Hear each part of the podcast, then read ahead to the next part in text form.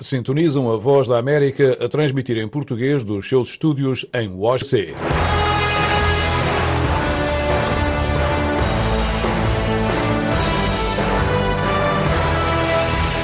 Olá, ouvintes, bem-vindos a esta emissão da Voz da América a partir de Washington, nesta segunda-feira, 26 de fevereiro. Hoje lá fora, 6 graus centígrados. Ao microfone, na primeira meia hora desta emissão de 90 minutos, Está convosco João Santa Rita. A produção é do Jaime Faria, a técnica é do John Dryden.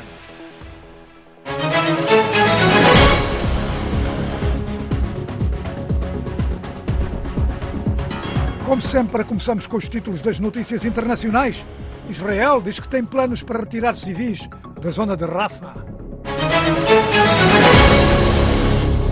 Dezenas de mortos em ataques a mesquita e igrejas no Burkina Faso.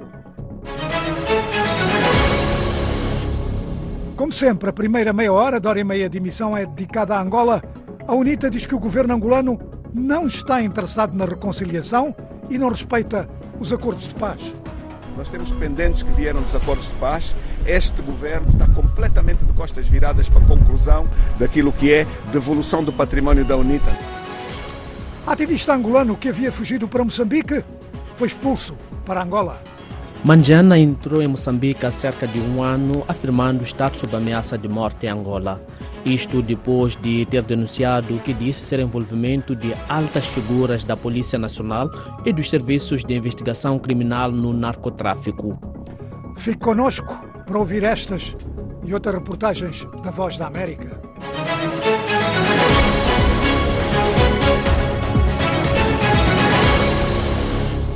Para já as notícias internacionais com Sérgio Nhambi.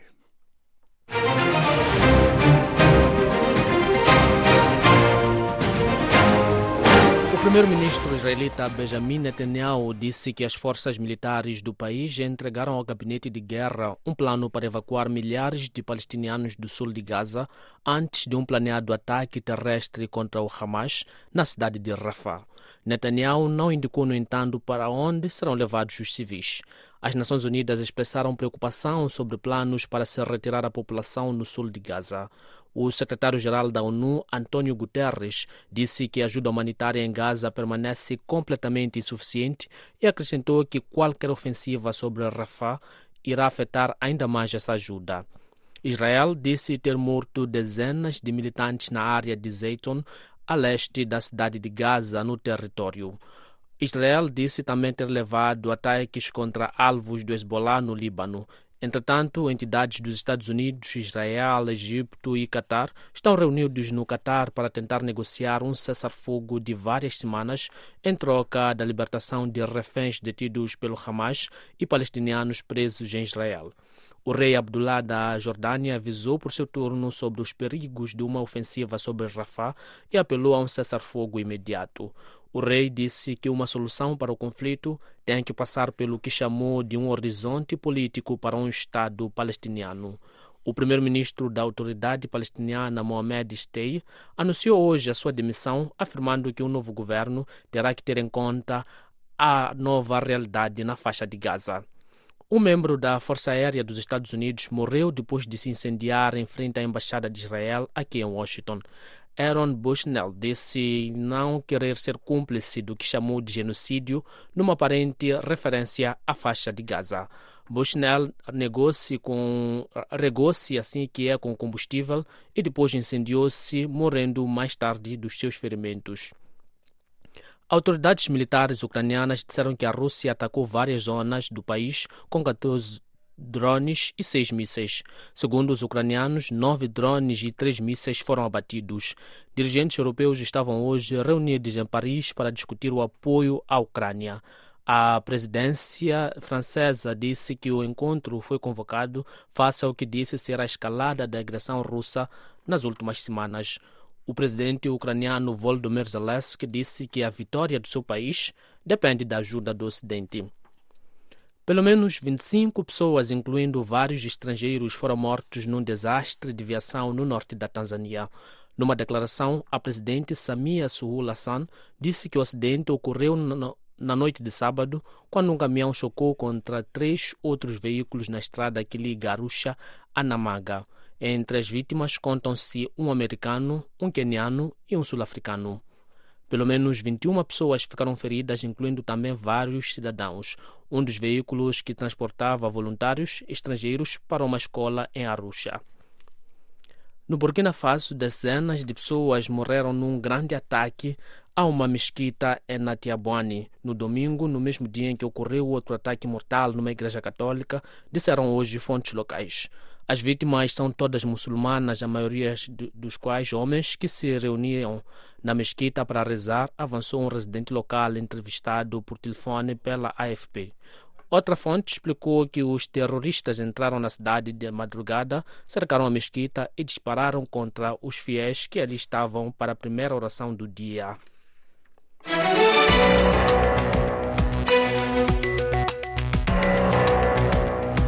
Esta é a Voz da América, emissão vespertina em português, diretamente de Washington. Continuamos com as notícias de Angola.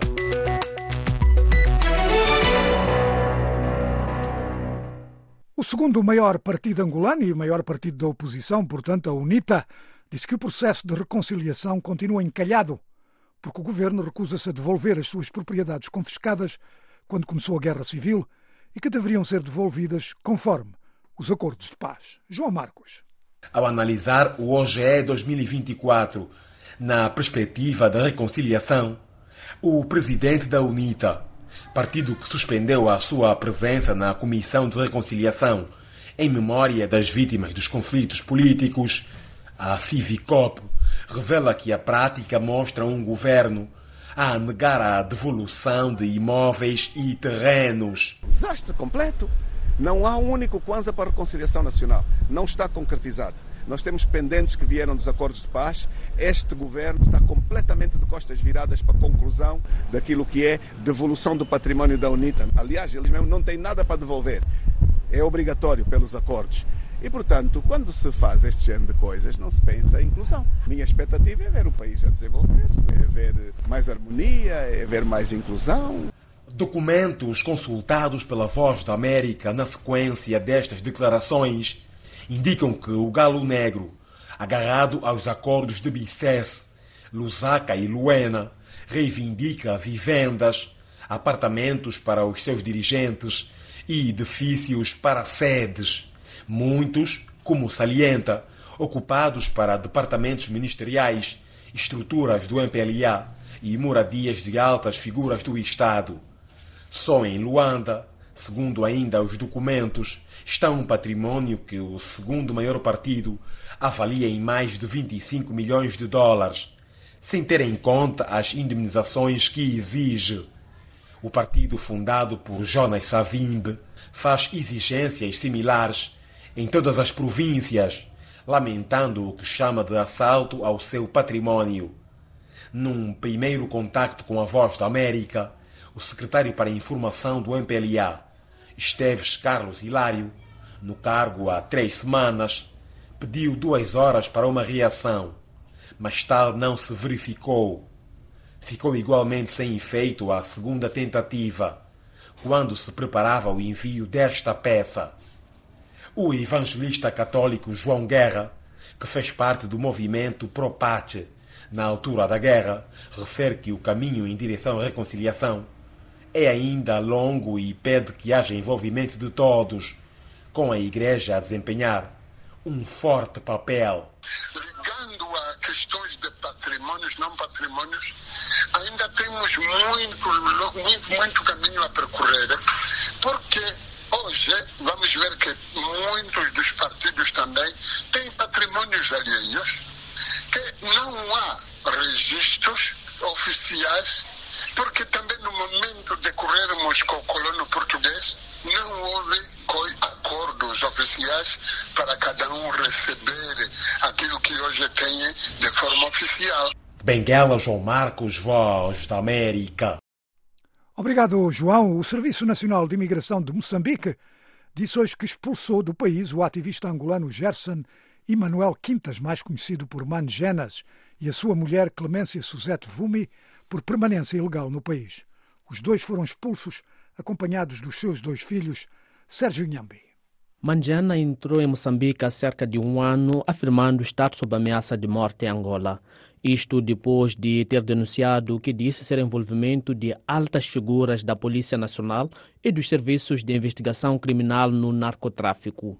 O governo angolano não pediu, contudo, na altura, a sua extradição, embora fontes da Procuradoria-Geral da República tivessem afirmado à Voz da América existirem vários processos contra Gerson Eugênio Quintas, tendo mencionado de furto, acrescentando que este encontrava-se em liberdade provisória. Gerson Emanuel Quintas, mais conhecido por Manjana, é um antigo membro do conhecido grupo de rua Homens de Artes, um grupo de praticantes de artes marciais criado há 20 anos para defender o município de Ngombotas dos demais grupos rivais dos outros municípios de Luanda.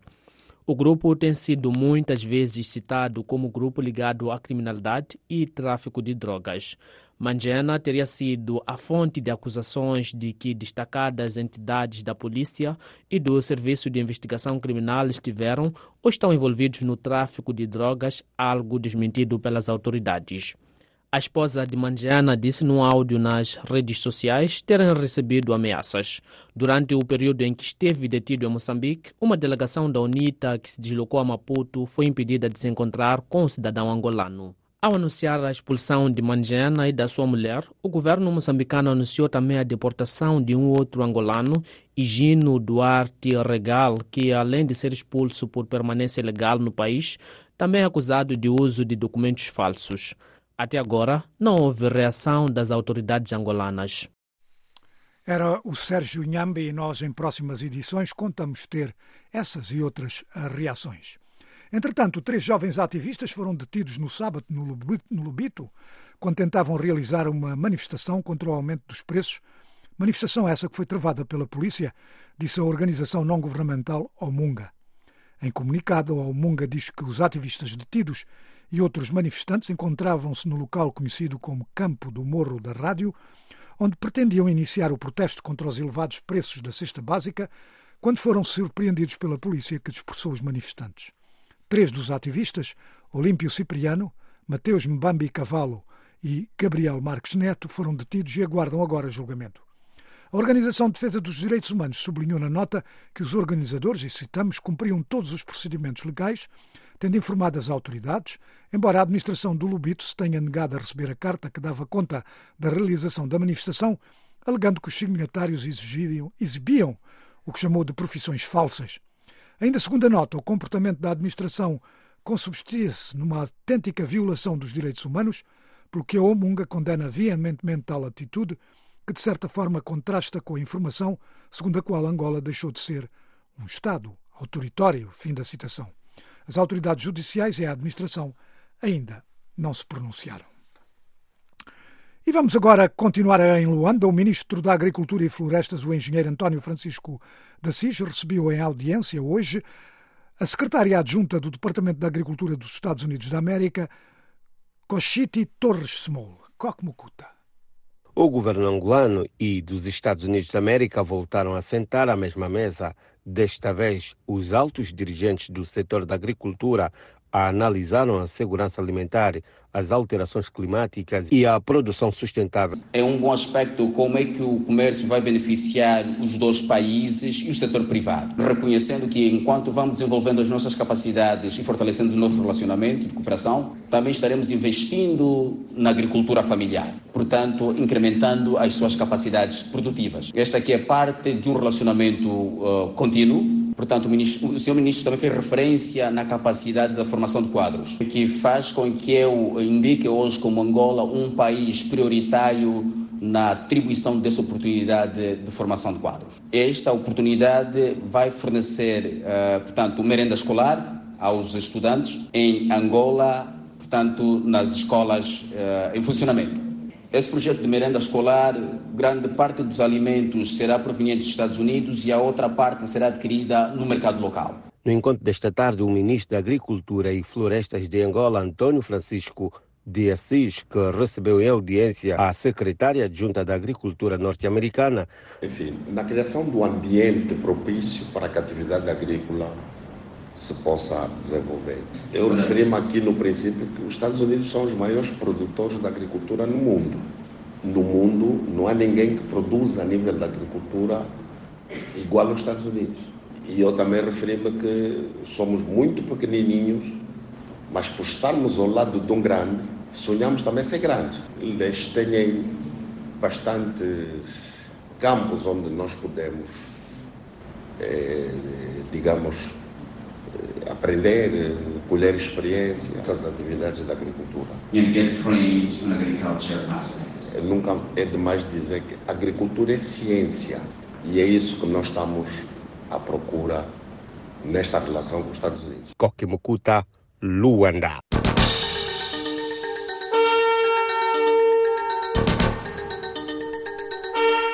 Aqui Washington, voz da América a transmitir em português para a África, aqui na capital americana, 12 horas a 16 minutos. Estamos, portanto, a meio desta primeira meia hora da Voz da América. Segunda meia hora vamos ter reportagens de outros países de língua oficial portuguesa, outros palopes e de outras partes do mundo. E quando se iniciar a segunda meia hora, vamos ter também mais duas emissoras em sintonia connosco na Guiné-Bissau e uma outra em Cabo Verde. Continue connosco Continuo com a Voz da América. África Agora, o espaço que dá voz às tuas preocupações. Especialistas convidados da Voz da América comentam com a moderação da Voz da América. Um debate sobre temas atuais da África lusófona, à sexta-feira, na Voz da América, África Agora. E, portanto, quando os ouvintes quiserem participar, é fácil, quando souberem qual é o convidado e qual o tema, podem enviar uh, comentários ou perguntas para os convidados. E vou repetir o número, é o nosso WhatsApp e o número é mais um, 202 251 9466.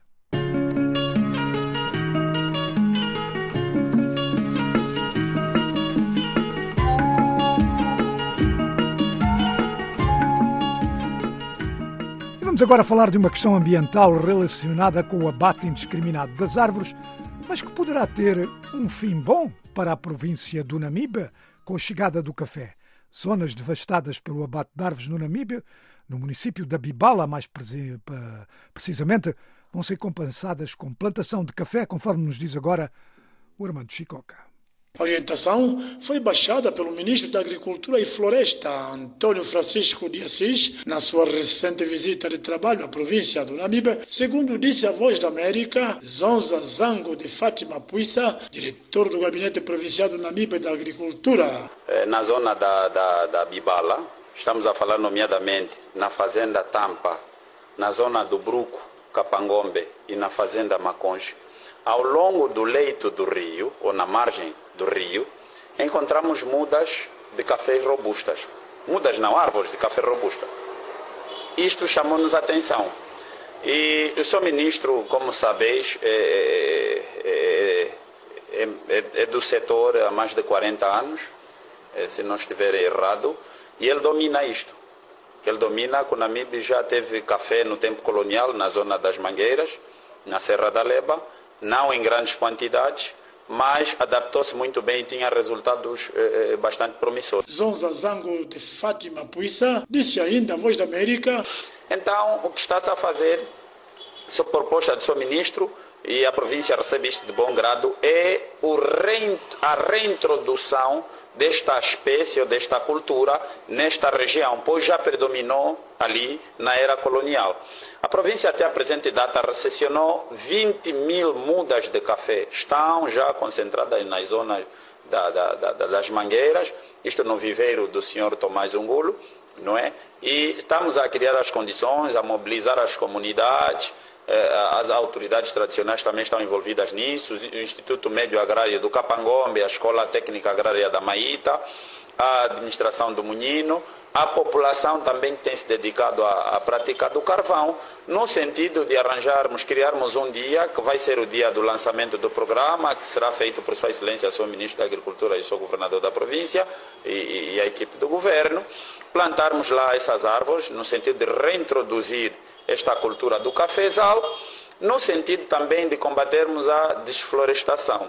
Plantação do café nas zonas devastadas por abates e discriminação de árvores vai ajudar grandemente as próprias comunidades locais, em tempo de recolha, poderem vender o produto e potenciar a economia familiar, tal como fazem com a venda de mangas produzidas localmente. A população poderá se beneficiar colhendo e comercializar este café para que possa diversificar a sua atividade em vez de partir para, para uh, a desmatação, o corte do mutuate, que está a acabar, pois estamos a ver que está a acabar, possa colher na época da manga, vai colher a manga, conforme está a acontecer agora, vai comercializar. Na época da mucua, colhe a mucua, vai comercializar.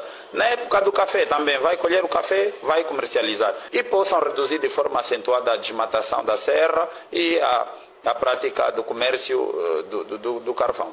Josefa Cavallo, agricultora nas mediações de Caraculo e Serra da Leba. O ministro recomendou que nós devemos trabalhar as nossas terras para acabarmos com a fome e a pobreza aqui no Namibe. E recomendou também que deixamos de cortar árvores na Serra da Leba para passarmos a cultivar o nosso café. Já está-se a cultivar o café na Leba. Namibe, Voz da América, Armando Chicoca.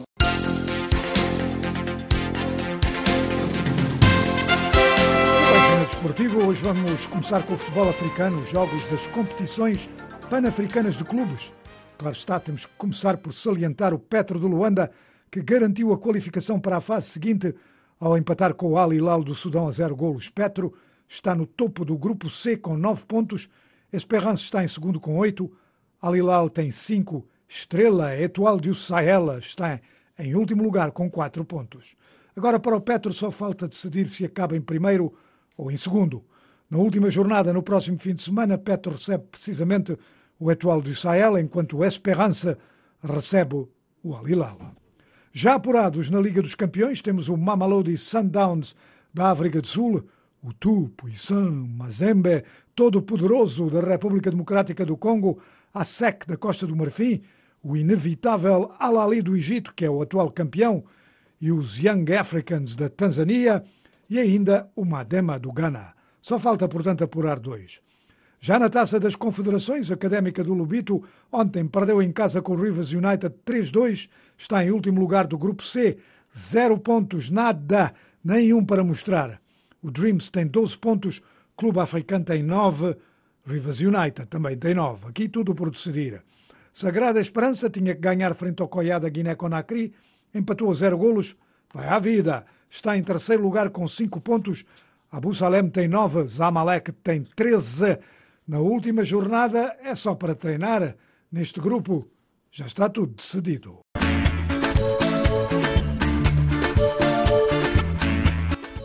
Do futebol africano, vamos para o basquetebol africano, os jogos de qualificação para o Afrobasket 2025. Cabo Verde dominou o grupo B nesta primeira fase, três jogos, três vitórias.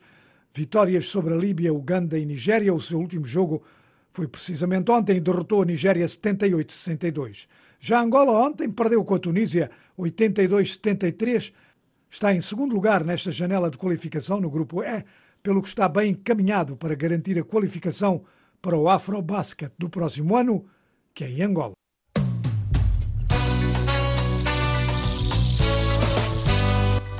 E agora vamos para o futebol europeu, para Portugal, onde segundo e terceiro classificados, Sporting e Porto atrasaram-se. Sporting empatou em casa do Rio Ave a três golos. Rio Ave marcou dois golos de penalti. O treinador do Sporting é Ruben Amorim. O que faltou foi jogar melhor eh, para vencer o jogo, eh, não fazer dois penaltis também, e isso acontece. Portanto, eh, é, volto a dizer, temos que olhar para a frente, saber que há jogos assim, nem sempre conseguimos estar no nosso máximo, no próximo jogo temos que estar no máximo, essa é a mentalidade de temos dias maus, um, procurar os dias bons. Era Ruben Amorim, treinador do Sporting de Portugal, que está a dois pontos do líder, o Benfica, que ontem bateu facilmente o Portimonense, cabazada 4-0. Benfica tem mais um jogo que o Sporting. Já o Porto está agora a nove pontos do líder e a sete do Sporting, depois de empatar ontem com o Gil Vicente. Golo do empate do Gil Vicente, obtido no tempo de descontos. O treinador do Porto é Sérgio Conceição. Estamos a falar de pontos perdidos, e, sinceramente, por culpa, por culpa própria. Uma minha sorte também é verdade que falta em alguns momentos do jogo. E depois, num ou no outro lado individual, acabamos por sofrer o um empate completamente injusto. Aconteceu no Bessa, aconteceu com o Portugal em casa, aconteceu hoje, em Sols, em pontos perdidos. E quando é assim, toma-se difícil. Era Sérgio Conceição, treinador do Porto. Basquetebol americano, NBA. Ontem o angolano Bruno Fernando voltou a estar em ação pelo Atlanta Hawks, que derrotou o Orlando Magic por 109-92. Bruno Fernando jogou 19 minutos, marcou 7 pontos. Anteriormente, Bruno Fernando tinha jogado 10 minutos contra o Toronto e um portal desportivo disse que Bruno Fernandes esteve no seu melhor jogo ofensivo. Explosivo, disse, acrescentando que ele foi a faísca ofensiva que ajudou o Atlanta Hawks a estar em jogo. Portanto, de 10 minutos desse jogo, Bruno Fernando passou ontem para 19 minutos. Ontem o atual campeão, o Denver Nuggets, bateu o Golden State Warriors à vontade, 119-103.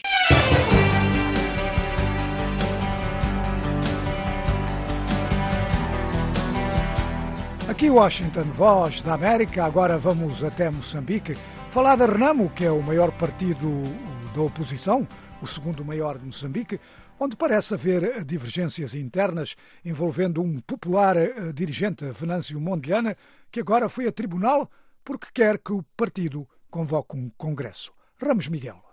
Arnamo diz ser estranho e problemático o comportamento de Venâncio Mangani que submeteu ao tribunal uma providência cautelar contra Sufo Mamadi por não marcar a data do Congresso para escolher o candidato do partido às eleições presidenciais, porque já está agendada para a primeira quinzena de abril próximo uma sessão do Conselho Nacional que vai tratar desta matéria e de outros assuntos da vida daquela formação política. Venâncio Mangani diz que com a providência cautelar submetida ao tribunal da cidade de Maputo, pretende que a justiça notifique o presidente da Renam, Ossuf Mamad, para cumprir os estatutos do partido, porque a competência da marcação de congressos é do líder da organização. A não realização do congresso é uma grave irregularidade estatutária, considera Venâncio Mangano. É estranho e problemático este comportamento, considera o porta-voz da Renam, Zé Mantegas, e explica porquê. Realmente o partido está preocupado com esse comportamento. Mas o que é fácil é que a RENAM vai se reunir em Conselho Nacional e, em termos estatutários, o Conselho Nacional é o órgão deliberativo no intervalo dos congressos. Portanto, tem poderes plenos para decidir sobre qualquer questão relativa à vida do partido. Realmente ficamos surpreendidos.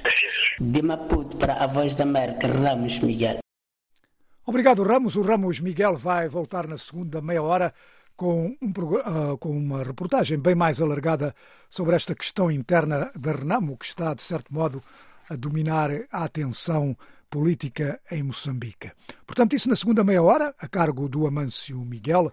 Eu, para já, vou-me despedir. Uh, vou, portanto, deixar aqui um pouco de música para os ouvintes.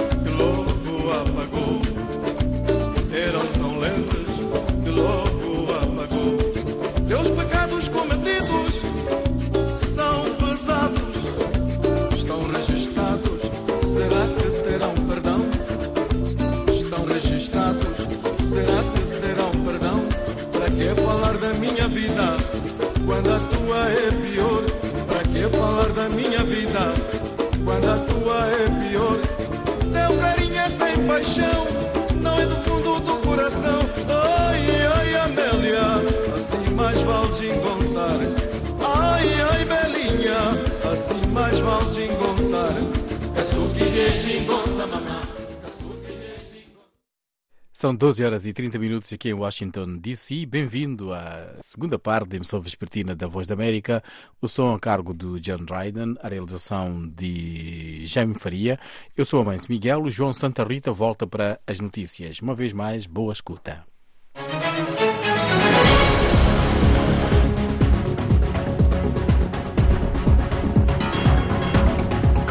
E nas notícias, tal como disse, que serão apresentadas por João Santa Rita, iremos destacar: Israel diz ter planos para evitar retirar civis da zona de Rafa e dezenas de mortos em ataque a mesquita e igrejas no Burkina Faso.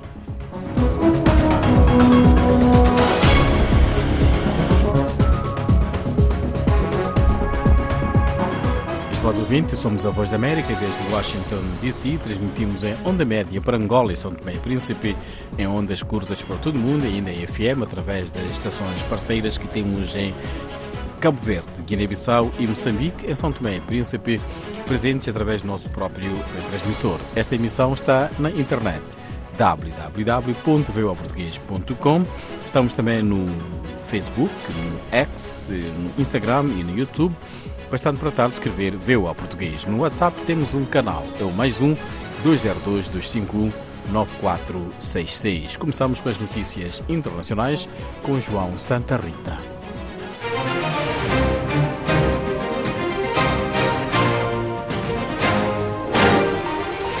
O primeiro-ministro israelita Benjamin Netanyahu disse que as forças militares do país entregaram ao gabinete de guerra um plano para evacuar milhares de palestinianos do sul de Gaza antes de um planeado ataque terrestre contra o Hamas na cidade de Rafah. Netanyahu não indicou, no entanto, para onde serão levados os civis. As Nações Unidas expressaram preocupação sobre os planos para se retirar a população do sul de Gaza. O secretário-geral da ONU, António Guterres, disse que a ajuda humanitária em Gaza permanece completamente insuficiente e acrescentou que qualquer ofensiva sobre Rafah irá afetar ainda mais essa ajuda. Entretanto, entidades dos Estados Unidos, Israel, Egito e Qatar estão reunidos no Qatar para tentar negociar um cessar-fogo de várias semanas em troca da libertação de reféns detidos pelo Hamas e palestinianos presos em Israel. O rei Abdallah da Jordânia avisou por seu turno sobre os perigos de uma ofensiva sobre Rafa e apelou a um cessar-fogo imediato. O monarca disse que uma solução para o conflito tem que passar pelo que chamou de um horizonte político para um Estado palestiniano.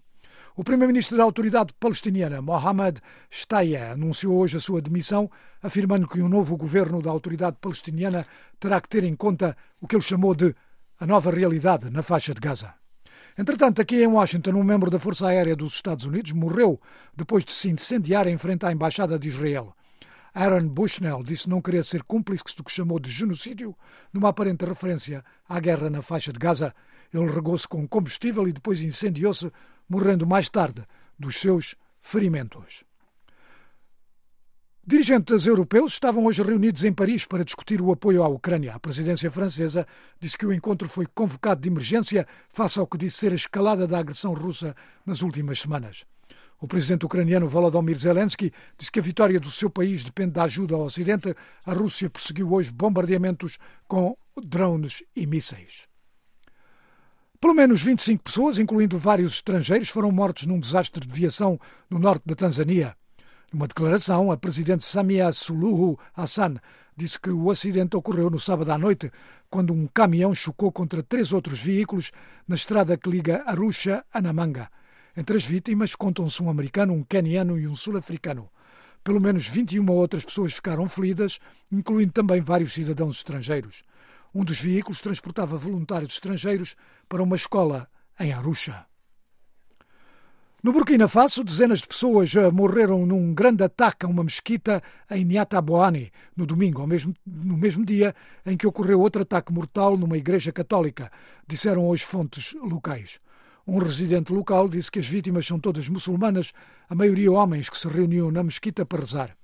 Outra fonte local disse que os terroristas, e citamos, entraram na cidade de madrugada, cercaram a mesquita e dispararam contra os fiéis que ali estavam para a primeira oração do dia. Também ontem, o vigário-geral da Diocese de Dori, o abade Jean-Pierre Sawadogo, disse que pelo menos 15 fiéis cristãos foram mortos e dois outros feridos por supostos terroristas durante uma missa numa igreja católica no norte do país. A capital da Guiné-Conakry ficou paralisada hoje, no primeiro dia de uma greve geral, num teste fundamental para a junta militar que tomou o poder em 2021 e proibiu manifestações enquanto amordaçava os críticos. Uma confederação dos principais sindicatos instou os setores público e privado a fazerem greve pela libertação de um proeminente ativista dos meios de comunicação social, pela redução dos preços de alimentos e pelo fim da censura aos meios de comunicação social. Um jornalista francês foi detido na Etiópia sob suspeita de conspirar para criar caos no país, informou esta segunda-feira o African Intelligence, órgão para o qual ele trabalhava.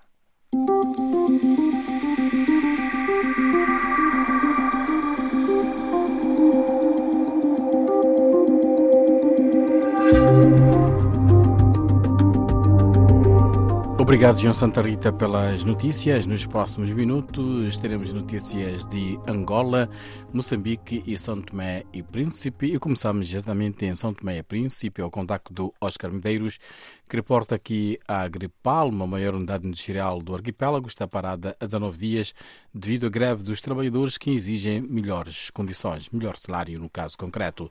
A fábrica de produção de óleo de forma biológica, construída por investidores belgas, exporta essencialmente para a Europa e Ásia. A Agripalma reduziu o desemprego na região sul de São Tomé, mas os cerca de 900 trabalhadores da empresa de produção e exportação de óleo de palma critica a precariedade dos salários e más condições de trabalho. Salários muito baixos e trabalho muito pesados. Eu, como tocador de andi, que é do regime, toca 500 pia para ganhar 120. Acha que isso é normal? As mulheres que é do campus põem, não sei, sacos, 6, 7, 8 sacos para ganhar 100 dobras. As tarefas delas, elas capinam não sei quantos linhas, não sei por quanto, às vezes 80, 80, 100 e tal, 200, para ganhar 100 dobras. Acha que isso é normal? O salário mínimo na Gripalma são 3.500 dobras, cerca de 150 dólares, um pouco mais que a função pública São Tomense. Os trabalhadores exigem aumentos na ordem de 38%, mas a administração diz que só pode ir até 5%. Um cortador de andim, fruto da palmeira, disse que o que ganha atualmente só cobre uma semana de despesas com bens essenciais. Tudo aumentaram. IVA aumentou. Nós aqui compramos azeite em Candoga. A empresa não tem cantina para nos vender azeite um litro. Nós compramos um litro por 35 dólares, como outras, outras partes compram. Por terem feito greve, quem reside na área da administração da Agripalma ficou privado de água e energia elétrica, denunciou o mesmo trabalhador.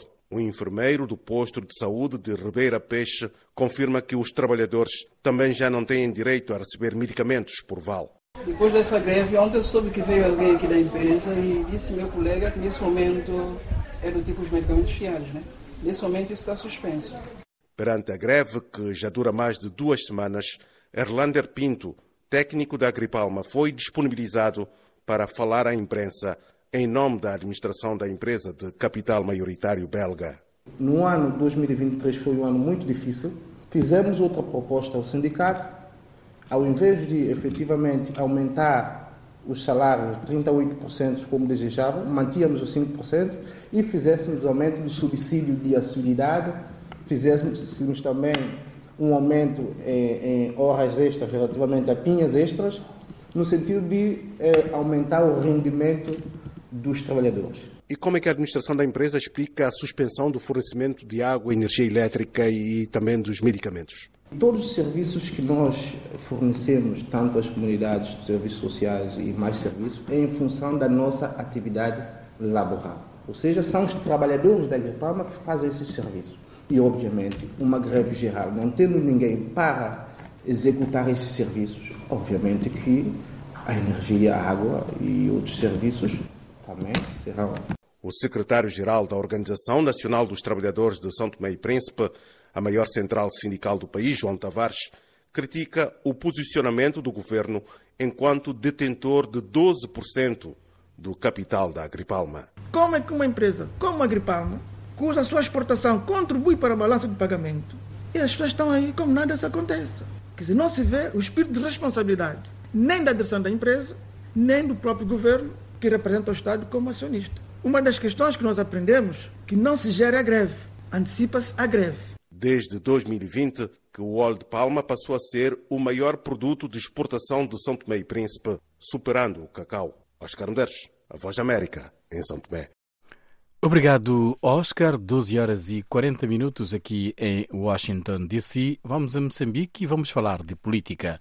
Neste país, Venâncio Mondlane recorre à justiça por obrigar a Renamo a marcar o Congresso. Venâncio Mondlane é membro do partido e foi candidato a presidente do município de Maputo. É também deputado por este partido da oposição em Moçambique.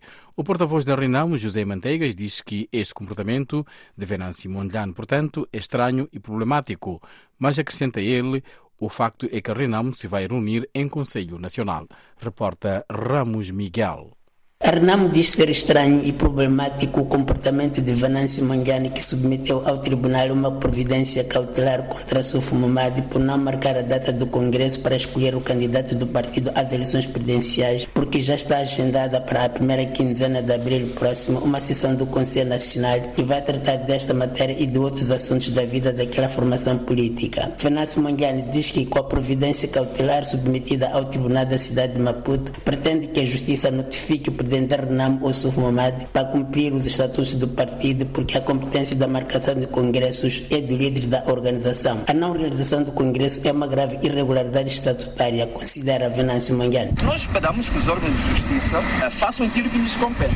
Nós estamos a apresentar alegações, estamos a apresentar fundamentos legais na nossa perspectiva. O que os órgãos de justiça têm que fazer é justamente julgar, avaliar, aferir e tomar a decisão. É estranho e problemático este comportamento, considera o porta-voz da Renamo Zé Mantegas e explica porquê. Realmente o partido está preocupado com esse comportamento. Mas o que é fácil é que a Renamo vai se reunir em Conselho Nacional e em termos estatutários, o Conselho Nacional é o órgão deliberativo no intervalo dos congressos. Portanto, tem poderes plenos para decidir sobre qualquer questão relativa à vida do partido. Realmente ficamos surpreendidos.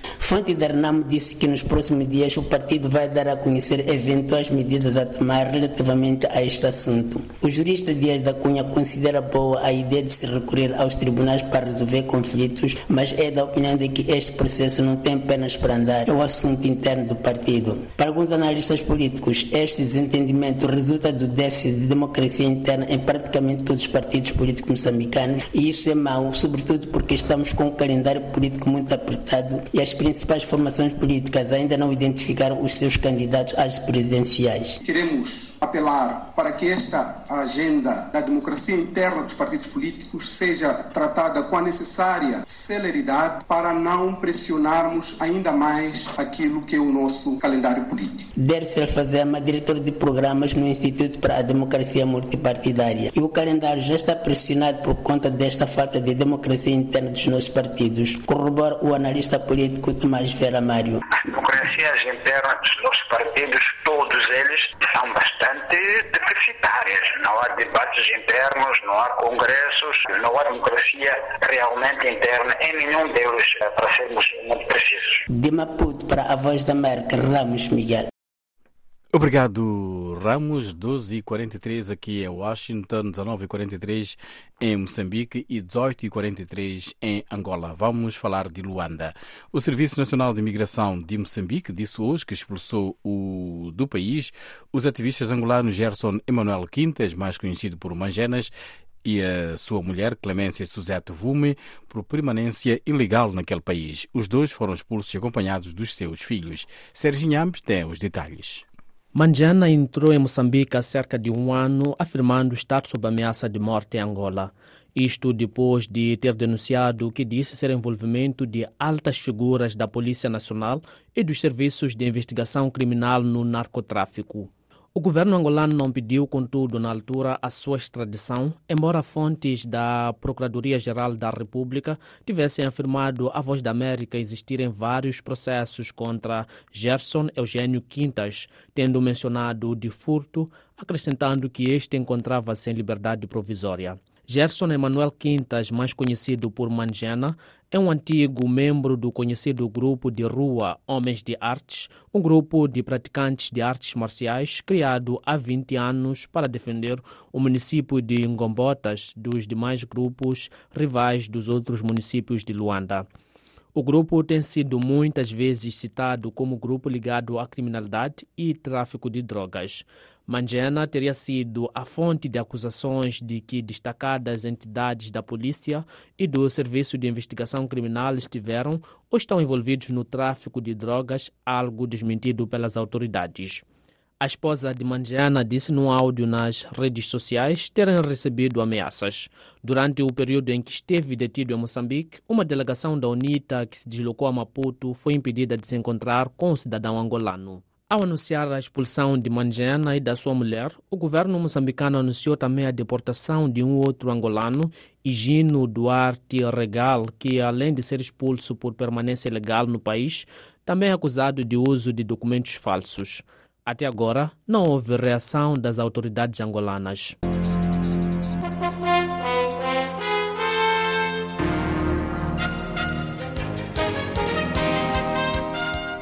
A urgência de fornecer à Ucrânia as armas de necessita para travar os avanços militares da Rússia foi novamente submetida no domingo, tanto na Europa como nos Estados Unidos. Ao mesmo tempo, os apelos para acabar com o sofrimento humano e o esforço para alcançar uma resolução pacífica do conflito foram também destacados. Paula Alves Silva. Uma estação de comboios na região ucraniana de Donetsk ficou em chamas no domingo depois de ter sido atingida por uma bomba guiada russa. Surgiram também imagens de um líder militar russo a explorar a cidade de Avdiivka, que foi tomada do controlo ucraniano a 17 de fevereiro. Embora a vontade da Ucrânia ainda seja forte, a resistência precisa de armas e de rapidez, avisou o ministro da Defesa do país, Rustem Umerov. Na matemática da guerra, vamos olhar para o inimigo. A sua economia é de quase 2 bilhões. Por isso, basicamente, tudo o que não for feito a tempo, vamos perder pessoas, vamos perder territórios. O conselheiro de Segurança Nacional dos Estados Unidos, Jake Sullivan, apareceu no programa This Week da ABC. Pediu a Mike Johnson, presidente republicano da Câmara dos Representantes, que levasse a votação no Congresso o projeto de lei de ajuda à Ucrânia, atualmente parado no valor de 61 mil milhões de dólares. Se o presidente Johnson apresentasse este projeto de lei, produziria uma forte maioria bipartidária a favor da ajuda à Ucrânia. Vimos isso no Senado e se conseguirmos colmatar essa falta de balas, a Ucrânia vai erguer-se corajosa e valente e levar a luta até aos russos. Os comentários de Sullivan foram feitos um dia depois de os ucranianos terem assinalado o aniversário de dois anos da invasão total do seu país pela Rússia.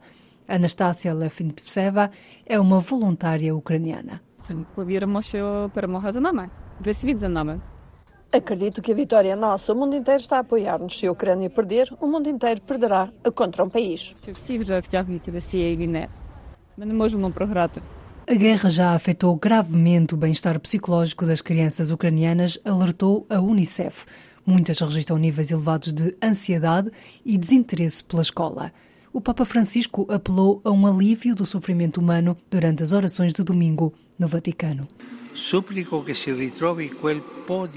Peço que se encontre aquele pouco de humanidade, que se crie as condições para uma solução diplomática na busca de uma paz justa e duradoura. Houve um vislumbre de esperança quando o presidente ucraniano Volodymyr Zelensky falou durante uma conferência de imprensa sobre duas cimeiras de paz que poderiam ter lugar nos próximos meses. Espero que a primeira cimeira, a cimeira inaugural, tenha lugar de acordo com as informações de hoje na primavera. Não nos podemos dar ao luxo de perder o impulso diplomático. A cimeira terá lugar na Suíça. Gostaríamos que a segunda cimeira se realizasse noutro local do continente europeu. Qualquer projeto de paz resultante será apresentado à parte russa, embora Zelensky reconheça que não há garantias de que seja aceite.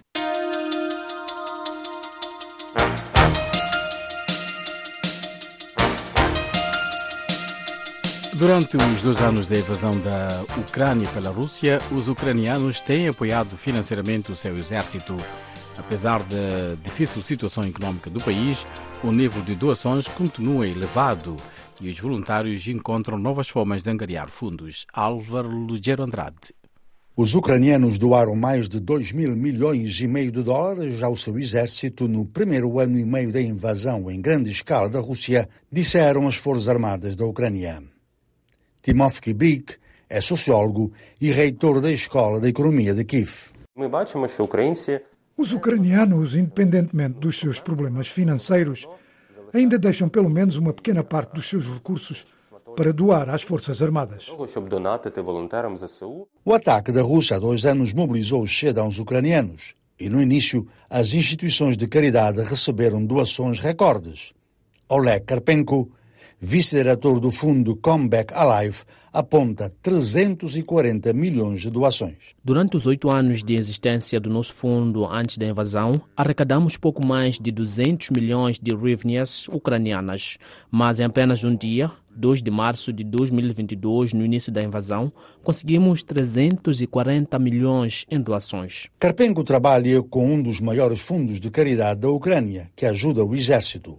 Ele admite que depois de dois anos de guerra, o nível de doações diminuiu, mas ainda permanece elevado e os voluntários são cada vez mais criativos.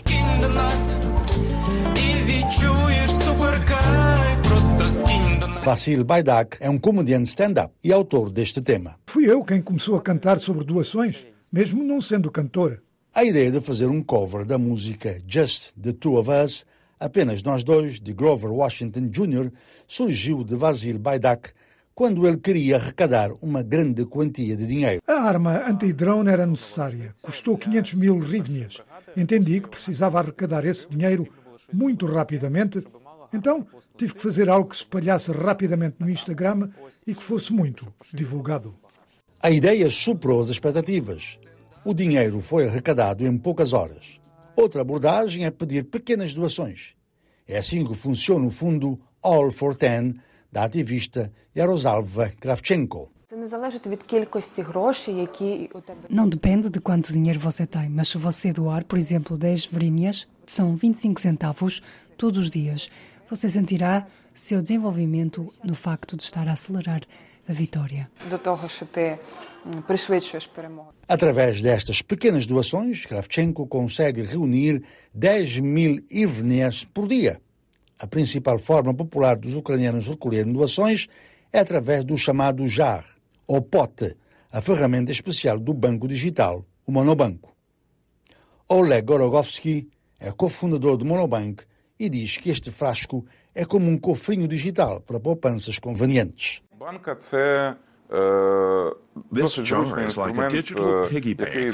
Este pote é como um cofrinho digital para economias convenientes. O problema é que quando uma pessoa transfere dinheiro para o cartão de débito de outra, o sistema bancário pode restringir o número e o valor dessas transações. O pote tem uma abordagem diferente que permite a todos arrecadar grandes quantias de dinheiro sem interferência técnica. Os voluntários afirmam que durante estes dois anos a angariação de fundos tornou-se mais estruturada na Ucrânia.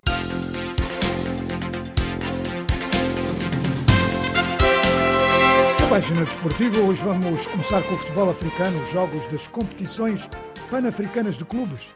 Claro está, temos que começar por salientar o Petro do Luanda, que garantiu a qualificação para a fase seguinte ao empatar com o Al Hilal do Sudão a zero golos. Petro está no topo do grupo C com nove pontos, Esperance está em segundo com oito, Al Hilal tem cinco, Estrela Etoile do Sahel está em último lugar com quatro pontos. Agora para o Petro só falta decidir se acaba em primeiro ou em segundo. Na última jornada, no próximo fim de semana, Petro recebe precisamente o Etoile do Sahel, enquanto o Esperança recebe o Al Hilal. Já apurados na Liga dos Campeões, temos o Mamelodi Sundowns da África do Sul, o Tu, Puissant, Mazembe, todo poderoso da República Democrática do Congo, a SEC da Costa do Marfim, o inevitável Al-Ali do Egito, que é o atual campeão, e os Young Africans da Tanzânia, e ainda o Madema do Ghana. Só falta, portanto, apurar dois. Já na taça das confederações, a Académica do Lubito ontem perdeu em casa com o Rivers United 3-2, está em último lugar do grupo C, zero pontos, nada, nenhum para mostrar. O Dreams tem 12 pontos, Clube Africano tem 9, Rivers United também tem 9. Aqui tudo por decidir. Sagrada Esperança tinha que ganhar frente ao Coiada Guiné-Conakry, empatou a zero golos, vai à vida. Está em terceiro lugar com 5 pontos. Abu Salem tem 9, Zamalek tem 13. Na última jornada é só para treinar. Neste grupo já está tudo decidido.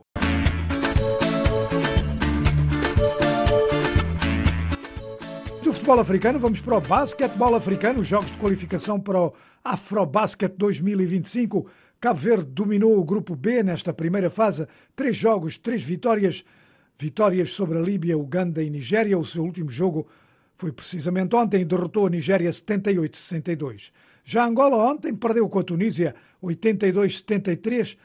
Está em segundo lugar nesta janela de qualificação no grupo E, pelo que está bem encaminhado para garantir a qualificação para o Afrobasket do próximo ano, que é em Angola.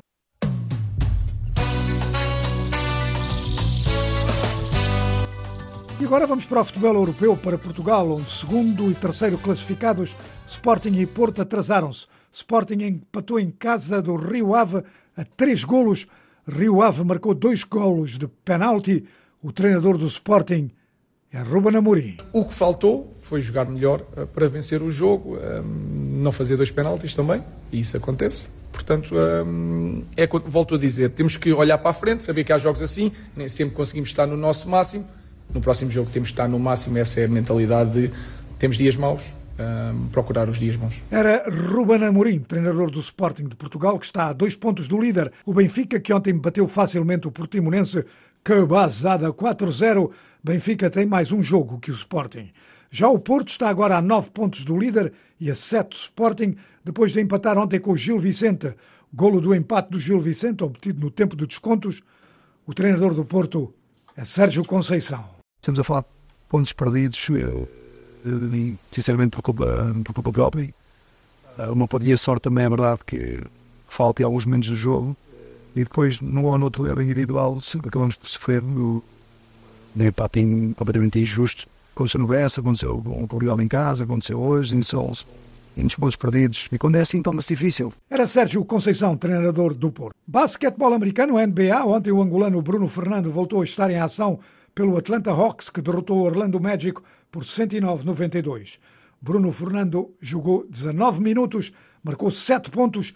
Anteriormente, Bruno Fernando tinha jogado 10 minutos contra o Toronto e um portal desportivo disse que Bruno Fernando esteve no seu melhor jogo ofensivo.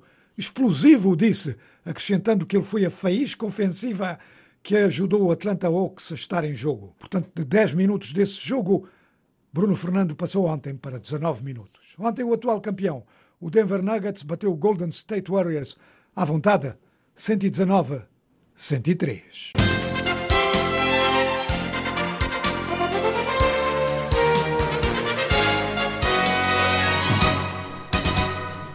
E assim chegamos ao final da nossa emissão vespertina com o John Gill, que substituiu aqui na sonoplastia o John Ryden. A realização foi do Jaime Faria, eu sou o Amâncio Miguel. Nós voltamos amanhã para mais uma segunda parte da emissão vespertina, mas no entanto fiquem com o Sérgio Nhambi e a terceira parte. Uma boa noite.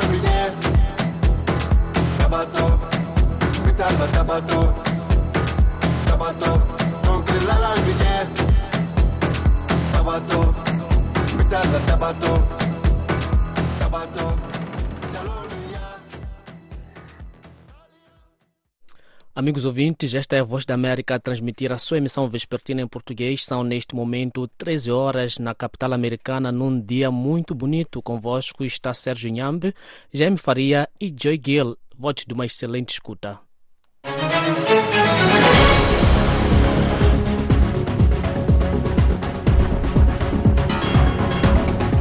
Transmitimos em ondas curtas e em FM através de rádios parceiras em Moçambique, Cabo Verde, Guiné-Bissau e do retransmissor local em São Tomé e Príncipe. Também pode nos encontrar na internet é voaportuguês.com. Pode nos encontrar também no Facebook, YouTube, X, Instagram. A referência é a mesma de sempre. É Voa Português. A Voz da América está também no WhatsApp. O número é muito simples. É mais um 202 251 9466.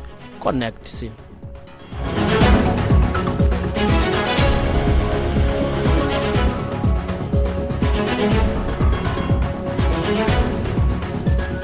Títulos para a emissão de hoje: Israel diz ter planos para retirar civis da zona de Rafah. Dezenas de mortos em ataques a mesquita e igrejas no Burkina Faso.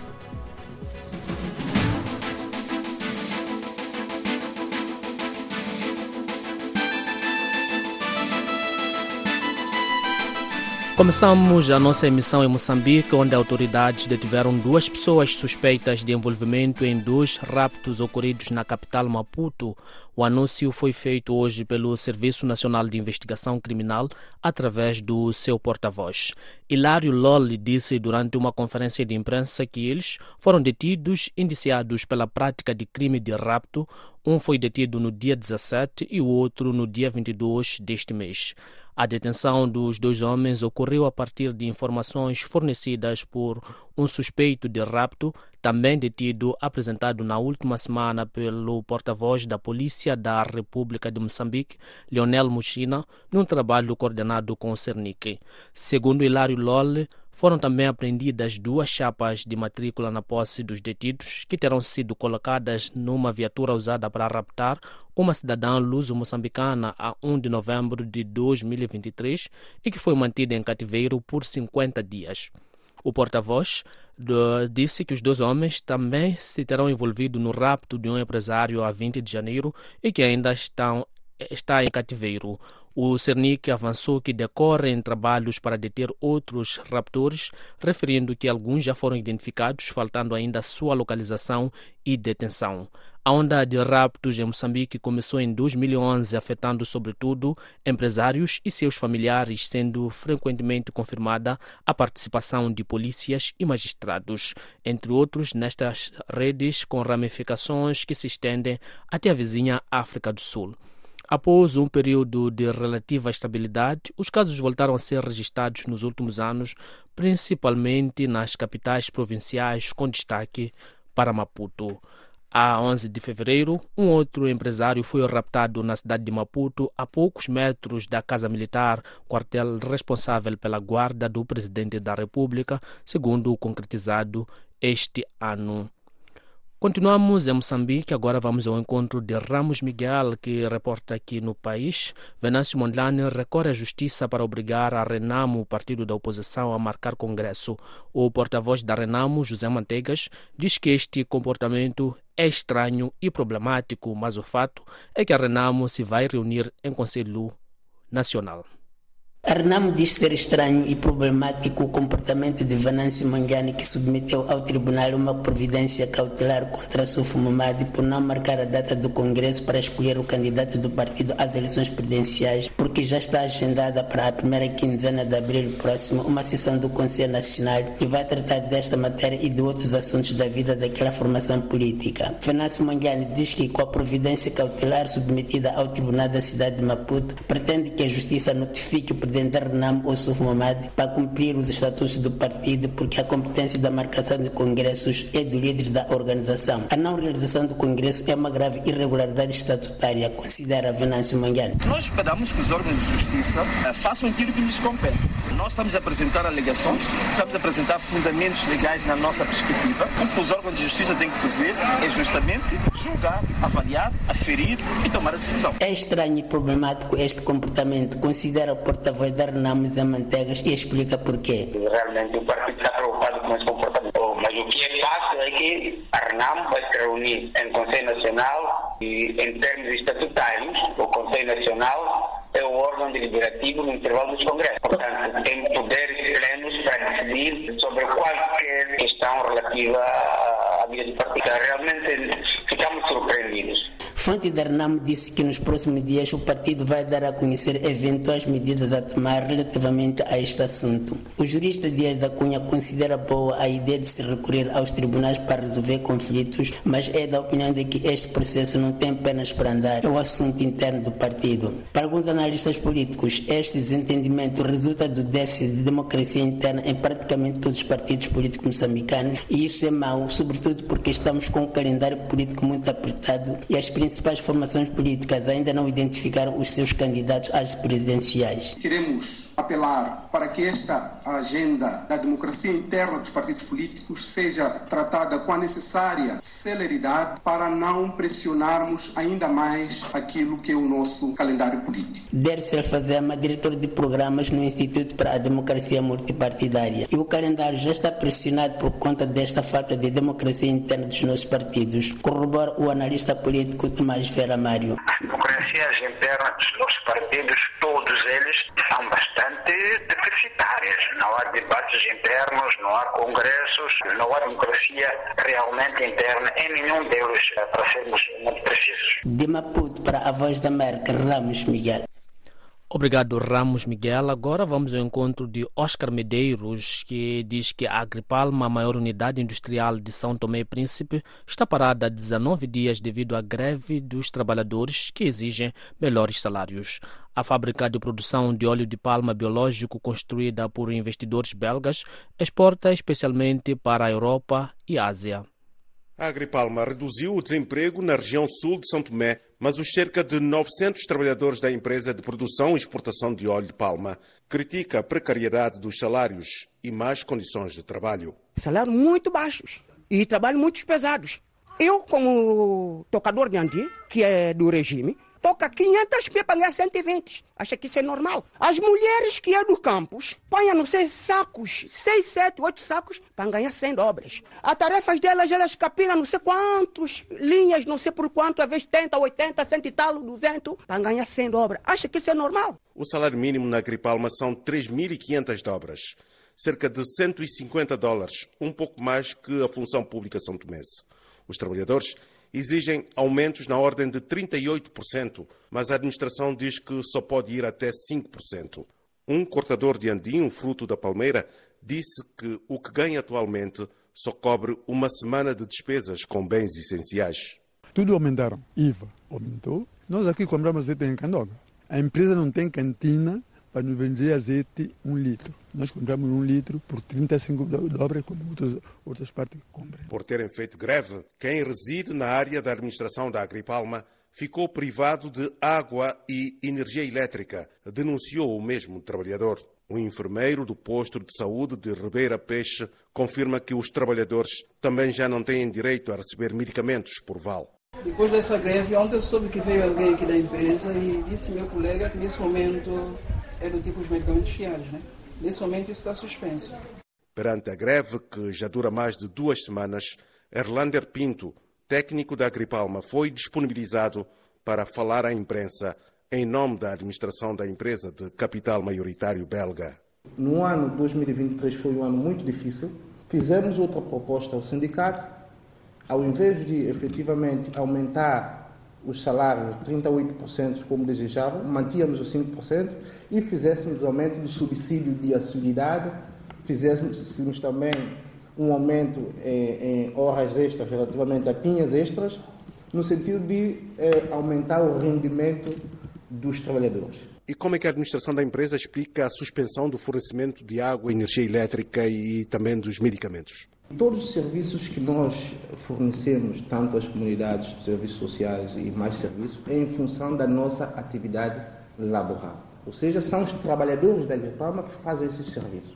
E, obviamente, uma greve geral, não tendo ninguém para executar esses serviços, obviamente que a energia, a água e outros serviços também serão. O secretário-geral da Organização Nacional dos Trabalhadores de São Tomé e Príncipe, a maior central sindical do país, João Tavares, critica o posicionamento do governo enquanto detentor de 12% do capital da Agripalma. Como é que uma empresa como a Agripalma, cuja sua exportação contribui para a balança de pagamento, e as pessoas estão aí como nada se aconteça? Quer dizer, não se vê o espírito de responsabilidade, nem da direção da empresa, nem do próprio governo, que representa o Estado como acionista. Uma das questões que nós aprendemos que não se gera a greve, antecipa-se a greve. Desde 2020, que o óleo de palma passou a ser o maior produto de exportação de São Tomé e Príncipe, superando o cacau. Oscar Medeiros, a Voz da América, em São Tomé. E agora vamos a Angola, ao encontro de Agostinho Gaiata, que fala dos desafios da rádio naquele país.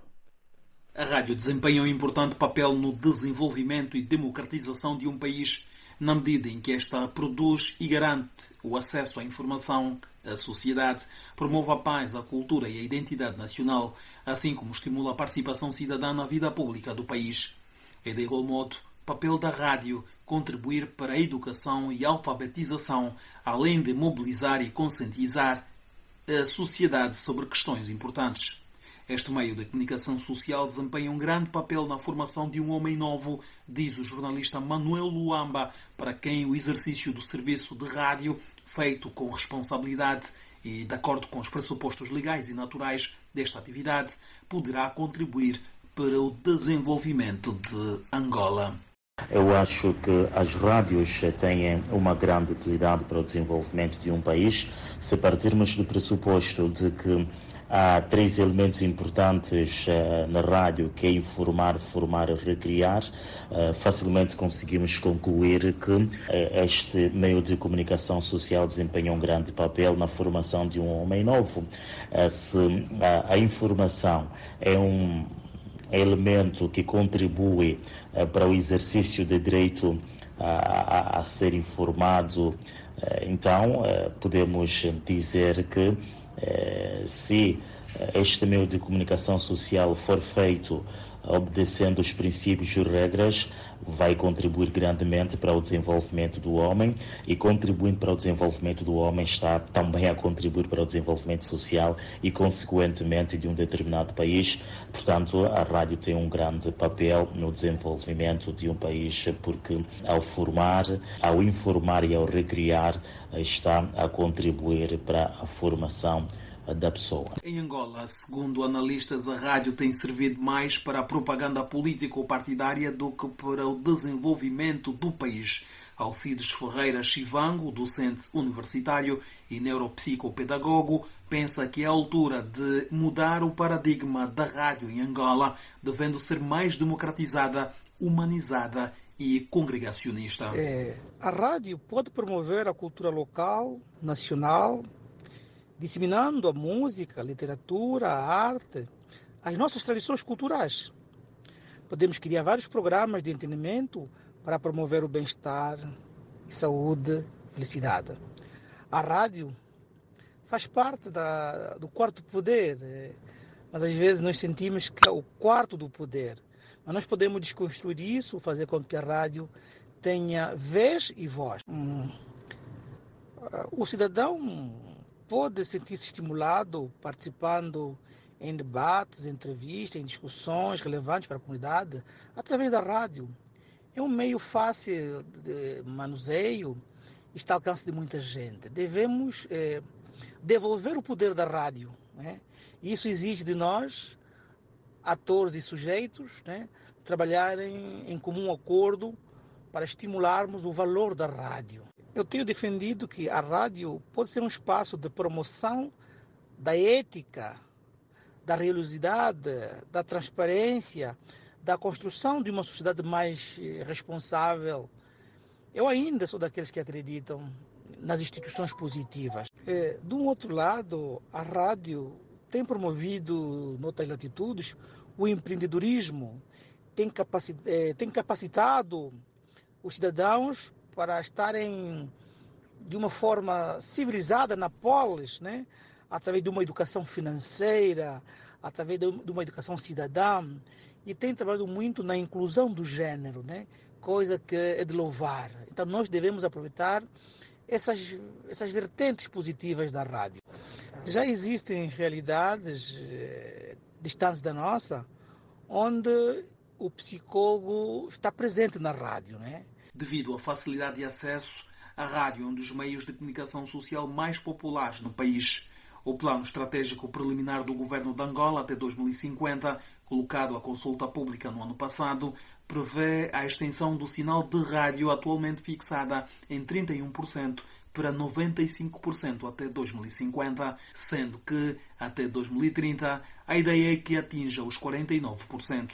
Para o jornalista Manuel Luamba, a rádio pode ser um instrumento de eh, democratização do país devido à facilidade de acesso, tendo em conta a realidade social e econômica da maioria dos angolanos, sobretudo aqueles que habitam em zonas rurais onde se registra uma constante falta de energia elétrica. O também membro do Sindicato dos Jornalistas Angolanos considera que o desenvolvimento do Estado democrático e de direito passa pela construção diária da democracia por meio do acesso à informação livre e plural. No caso concreto de Angola, eu acho que a rádio e a televisão são os meios de comunicação social mais usados para uh, o governo, os políticos passarem as suas respectivas mensagens.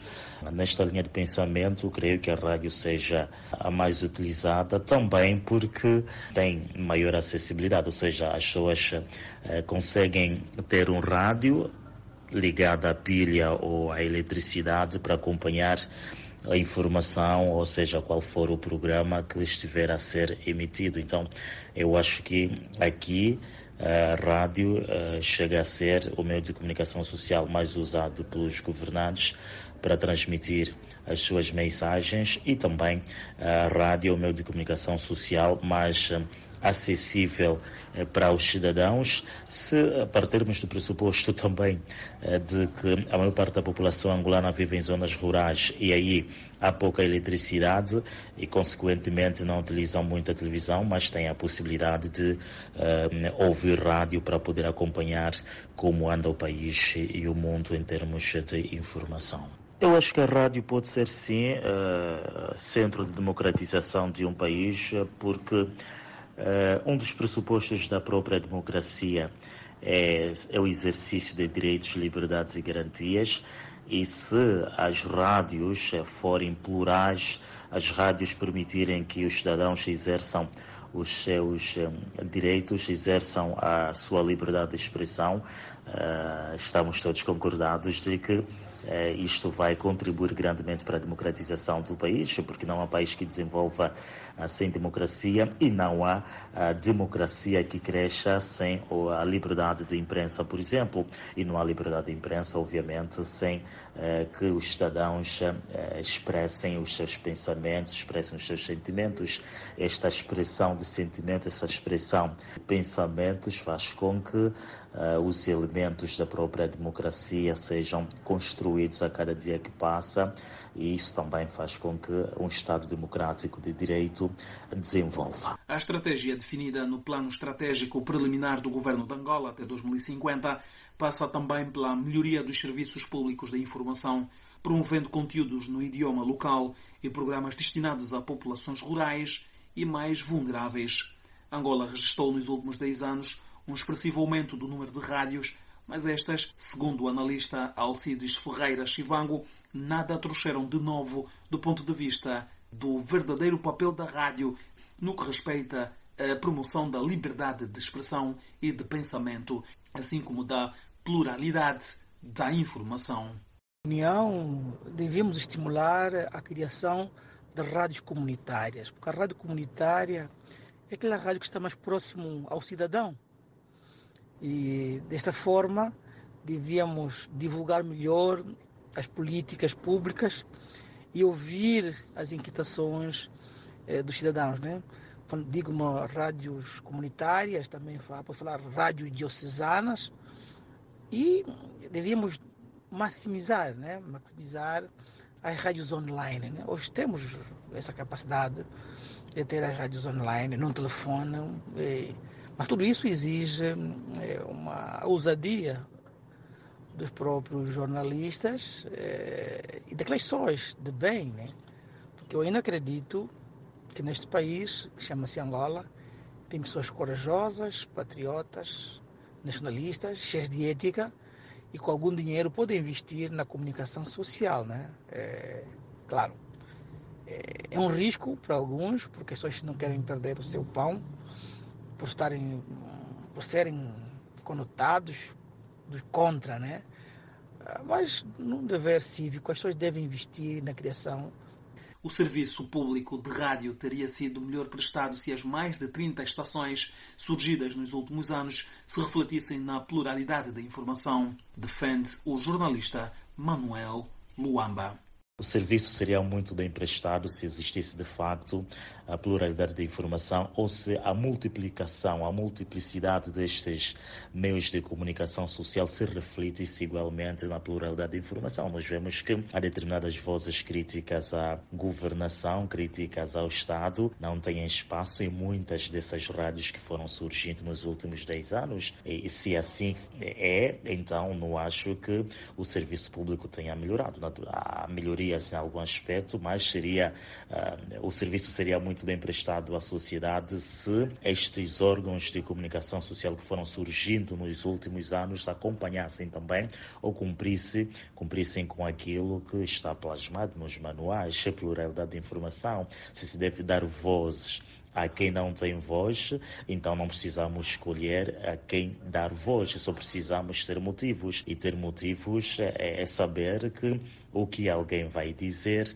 é de interesse público, se é de interesse público, deve passar no determinado órgão de comunicação social e não é o que uh, ultimamente temos estado a ver, uh, são as mesmas pessoas que falam nos órgãos de comunicação social, fundamentalmente rádios, é claro, e outras pessoas uh, que também têm alguma opinião sobre determinadas situações do país, não têm e não encontram espaço. A qualidade de serviço radiofónico no país ainda precisa ser muito melhorado. Ah, isso também depende muito, claro, da, linha editorial, mas eu tenho estado a pensar e a dizer que a linha editorial não pode sobrepor-se aos princípios e regras jornalísticos, senão estaríamos uh, a tentar dizer que uma linha editorial é superior aos princípios e normas jornalísticos que devem ser seguidos para uma qualidade de informação ao leitor, ouvinte ou telespectador. Uh, a liberdade de expressão nas rádios, como disse, ainda não é daquelas, porque ainda se escolhem quem deve opinar sobre um determinado assunto, eh, mesmo tendo muitos especialistas, muitos experts em determinadas matérias, mas nós vemos eh, e ouvimos, vezes sem conta, uh, jornalistas a, entrevist a, entrevistarem as mesmas pessoas e eh, deixando outras pessoas que, a partida, já sabem que terão uma opinião contrária daquela que foi, daquela que foi é, idealizada. Então, eu acho que ainda precisamos avançar um pouco mais em termos de liberdade de expressão, porque também na própria sociedade ainda uh, reina um determinado receio, se calhar também seja uma questão histórica, né? ainda tem um determinado receio de que se eu falar posso ser conotado, então muita gente prefere fazer um pacto de silêncio em detrimento de expressar realmente o que sente. E, e quando as pessoas não falam, naturalmente que a liberdade de, de imprensa também não avança. Como disse, é a liberdade de expressão que, na maioria das vezes, sustenta a liberdade de, de imprensa. A rádio tem servido como verdadeira porta-voz daqueles que vivem em zonas mais recônditas do país. Nos últimos 10 anos, as rádios surgidas têm atendido às necessidades da sociedade, tendo a qualidade do serviço melhorado em termos de liberdade de expressão e de opinião, assim como de acesso. A reportagem da Voz da América a partir de Luanda com Agostinho Gaeta. Obrigado, Agostinho Gaeta. A seguir, vamos às notícias.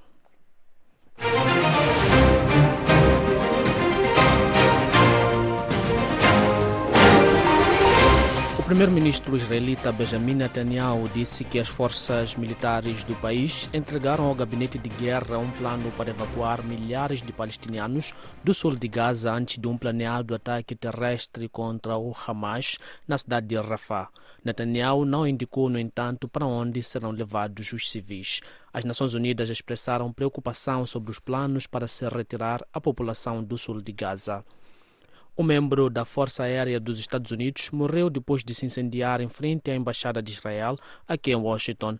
Aaron Bushnell disse não querer ser cúmplice do que chamou de genocídio, numa aparente, numa aparente referência à guerra na faixa de Gaza. Autoridades militares ucranianas disseram que a Rússia atacou várias zonas do país com 14 drones e 6 mísseis. Segundo os ucranianos, 9 drones e 3 mísseis foram abatidos. Dirigentes europeus estavam hoje reunidos em Paris para discutir o apoio à Ucrânia. A presidência francesa disse que o encontro foi convocado face ao que disse ser a escalada da agressão russa nas últimas semanas. Pelo menos 25 pessoas, incluindo vários estrangeiros, foram mortos num desastre de viação no norte da Tanzânia. Numa declaração, a presidente do país, Samia Suluhu Hassan, disse que o acidente ocorreu no sábado à noite quando um caminhão chocou contra três outros veículos na estrada que liga Arusha a Namanga. No Burkina Faso, dezenas de pessoas morreram num grande ataque a uma mesquita no domingo, no mesmo dia que ocorreu outro ataque mortal a uma igreja católica, disseram hoje fontes locais. As vítimas são todas muçulmanas, a maioria dos homens que se reuniam na mesquita para rezar, avançou um residente local, entrevistado por telefone pela AFP. A capital da Guiné-Conakry ficou paralisada hoje no primeiro dia de uma greve geral num teste fundamental para a junta militar que tomou poder em 2021 e proibiu manifestações enquanto amordaçava os críticos. Uma confederação dos principais sindicatos instou os setores público e privado a fazerem greve pela libertação de um proeminente ativista dos meios de comunicação social pela redução dos preços dos alimentos.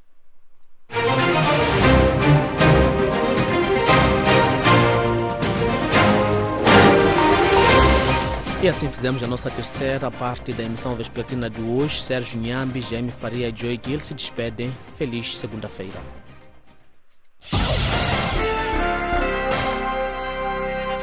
De seguida, o editorial da Voz da América com os pontos de vista do governo dos Estados Unidos. O líder da oposição russa, Alexei Navalny, morreu a 16 de fevereiro numa prisão russa de segurança máxima.